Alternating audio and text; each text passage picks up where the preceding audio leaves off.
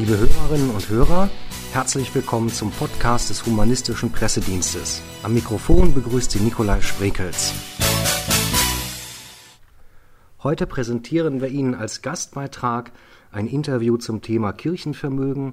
Dr. Carsten Frerk, Autor vom Violettbuch Kirchenfinanzen, hat auf N24 ein Interview zu diesem Thema gegeben, das wir Ihnen heute präsentieren wollen.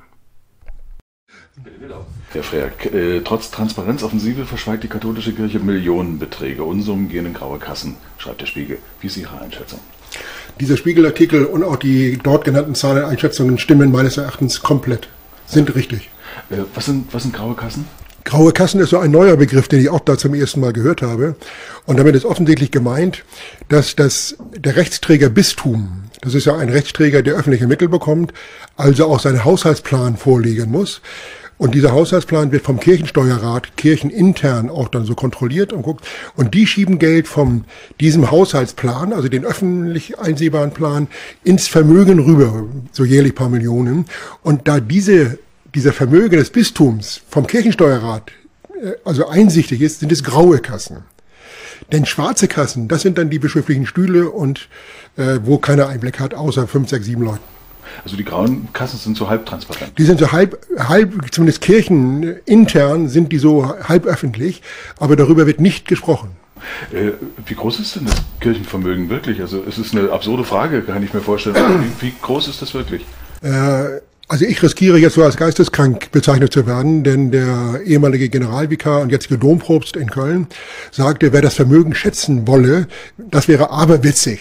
Also ich bin jetzt mal so aberwitzig, weil ich habe das vor paar Jahren mal versucht, nach äh, genauen Zahlen, was liegt bei den Kirchenbanken, wie groß ist das Immobilienvermögen und so weiter zu schätzen und komme da auf eine Zahl für beide Kirchen in der Größenordnung von 435 Milliarden Euro. Das ist eine Schätzung, wie gesagt. Aber man muss immer dann sich vergegenwärtigen, Kirche heißt in Deutschland 50.000 Rechtsträger. Und wenn Sie diese 345 Milliarden durch über 50.000 teilen, dann kommt da ein einstelliger Millionenbetrag für jeden Rechtsträger raus. Wie groß sind eigentlich die Hürden, sowas rauszufinden? Die sind, ja, ziemlich, man muss viel sitzen, viel äh, gucken, viel Archiv lesen, äh, viel Vergleichszahlen haben, um das richtig einzuschätzen. Das ist schon eine sehr mühselige Arbeit und deshalb für die normalen Medien, die ja im Tages- oder Wochenrhythmus arbeiten, überhaupt nicht machbar. Äh, was sind das eigentlich für Vermögenswerte? Das ist eben Kapitalvermögen, das heißt sprich Bargeld und Aktien, das ist eben Grundbesitz, Immobilien und eben auch noch Wirtschaftsbetriebe, wenn es denn vorhanden sind. Und woraus speisen sich dann die Einkommen der Kirche? Einkommen, äh, die Kirche nimmt erstmal die Kirchensteuer ein. Und wenn wir nur die katholische Kirche nehmen, sind es dieses Jahr 5,2 Milliarden. Die evangelische bekommt, glaube ich, 4,6 Milliarden, also etwas weniger. Und das ist erstmal ihre Haupteinnahmequelle fürs Personal. Dann kommt fürs Personal aber jetzt in diesem Jahr 480 Millionen aus Steuergeldern, denn alle Bischöfe in Deutschland werden staatlich besoldet. Also auch der Bischof von Limburg, die 8000 Euro, die der kriegt, die zahlt der hessische Steuerzahler. Und wenn er dann in Pension gehen sollte, man weiß es ja noch nicht, dann wird die ungefähr 5600 Euro Pension auch aus der hessischen Staatskasse bezahlt. Ist das nicht eigentlich ungeheuerlich? Das ist klug. Ich sage ja manchmal, Kirche beste Geschäftsidee aller Zeiten. Und, aber ernsthaft gesagt, es ist für mich Ausdruck einer feudalen äh, Überbleibsel aus dem 19. Jahrhundert und deshalb kritisiere ich ja nicht die Kirche. Auch der Normalbürger nimmt, was er kriegen kann, sondern den Staat und die Parteien, die diese alten feudalen Usancen nicht endlich mal aufgeben und diese Zahlungen auch ablösen und beenden. Bei der sogenannten Transparenzoffensive, was wird denn da jetzt eigentlich genau geheim gehalten? Äh, die Bistümer und Landeskirchen haben bisher auch schon Haus Haushaltspläne vorgelegt. Und jeder dieser 50.000 Rechtsträger legt seinen Haushalt vor. Das ist halt nur mühselig, 50.000 Haushaltspläne zusammenzutragen. Das war in dieser Form schon öffentlich. Können Sie auch im Internet einsehen. Aber das ist eben nur ein Teil des Finanzgeschehens, was stattfindet. Und das Vermögen, das wird prinzipiell nicht veröffentlicht ist ein eigener Haushalt, gibt's im Staat auch. Wenn Sie sich den Bundeshaushalt anschauen, da ist der Haushalt äh, Vermögen Ost sozusagen auch nicht drin enthalten. Das ist ein Sonderkapitel, ein Sondervermögen, Geldhaushalt, der auch nicht in den allgemeinen Haushalt eingeht. Frage, die sich anschließt, ist eigentlich eine Doppelfrage. Warum werden so niedrige Zahlen veröffentlicht? Also das, das provoziert ja den Hohn. Und warum wird alles andere verheimlicht? Äh, warum diese niedrigen Zahlen veröffentlicht werden, kann ich auch nicht erklären. Und dann, wenn auch klar gesagt wird, wir haben es nie bewertet, also dass sie sagen, wir wissen eigentlich nicht, wie hoch unser Vermögen ist, und dann aber eine Zahl rausgeben, da muss doch jeder noch mehr mit dem Kopf schütteln als vorher. Also ich weiß nicht, was sie damit bezwecken wollen. Vielleicht gibt's ja so paar äh, naive, einsichtige Geister, die sagen, nur haben sie es doch erzählt ne, und sich damit zufrieden geben.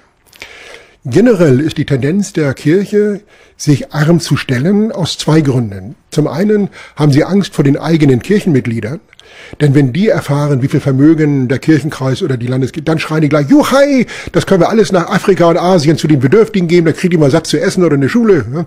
Was natürlich einen Kirchenfunktionär blass werden lässt, denn Kirche ist ein personalintensives Wirtschaftsunternehmen, die müssen Rücklagen bilden und so weiter. Und das zweite ist eben, sich äh, ärmer darzustellen, als man ist.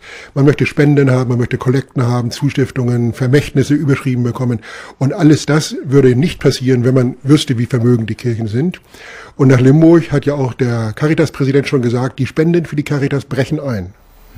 Es gibt eine äh, Führung umstellen, äh, dann könne man auch über das Vermögen der Kirche weiterreden. Was sagen Sie dazu? Dieser, die Antwort, man müsse erst mal drei, vier Jahre das umstellen auf diese sogenannte Doppik in, in der Buchhaltung oder Buchführung, hat ja das Erzbistum München gesagt. Und das ist auch eine, eine sehr ehrliche, korrekte Antwort. Die sagen, wir wissen es jetzt noch gar nicht, denn es ist bekannt, dass das Erzbistum München 7000 Immobilien besitzt. Aber diese Werte sind bisher wahrscheinlich nie erfasst worden, weil's man, weil man es ja nicht verkaufen will, weil man ja auch früher keine Vermögensteuer zahlte. Und in dieser Doppik heute, dort wird es erfasst. Und das ist die einzige für mich auch ehrliche und plausible Antwort, die das Erzbistum gegeben hat. Jetzt können wir nicht. Wir sind dabei. In drei, vier Jahren können wir es sagen. Hm. Geben ist seliger denn nehmen, sagt die Kirche. Äh, was macht die Kirche eigentlich mit ihrem Vermögen? Gut, ich meine, Kirche, wie gesagt, ist, äh, sie haben viele Leute zu versorgen. Also Kirche ist personalintensiv mit mehreren hunderttausend Mitarbeitern. Das kostet schon mal so einige Milliarden äh, an Geld. Dann sind sie weltweit unterwegs. Die deutschen Kirchen sind im weltweiten Netz der Kirchen ein wichtiger Finanzierungsteil. Zum Beispiel die Priesterausbildung in Südamerika wird von der katholischen Kirche bezahlt in Deutschland, die anglikanische Kirche in Südafrika von der evangelischen Kirche und so weiter. Also da tut man schon einiges. Aber es ist eben nicht so, dass man meint, dass viele Dinge, die von der Kirche getrieben, betrieben werden, Kitas, Konfessionsschulen, auch von der Kirche bezahlt werden. Die Kirche erweckt zwar immer den Eindruck, dass es so sei, Krankenhäuser, Altenheime, Kindertagesstätten, das stimmt eben nicht. In Krankenhäuser, Altenheime geht kein Geld aus der Kirchensteuer hinein und in die Kitas zwischen fünf und zehn Prozent und in Bayern und Hamburg gar nichts mehr. Die werden öffentlich finanziert. Ja, bei den karitativen äh, Zahlen würde ich gerne nochmal nachfragen, wie viel geht denn vom äh, geschätzten Gesamtvermögen denn tatsächlich in die karitativen Zwecke, die man eigentlich von der Kirche erwartet? Wenn Sie sich die Caritas und Diakonie insgesamt anschauen, dann haben die ein Kostenvolumen von 45 Milliarden Euro. Davon finanziert die Kirche 800 Millionen. Das sind noch nicht mal zwei Prozent. Wenn Sie jetzt in den kirchlichen Haushalt schauen, das ist ja eine andere Bezugsgröße äh, vom Prozentsatz her, dann werden zwischen fünf und sieben Prozent der kirchlichen Haushalte, wo auch die Kirchensteuer hineingeht, für soziale Aufgaben ausgegeben. Mehr nicht. Beeindruckend. Vielen Dank, Herr Fred.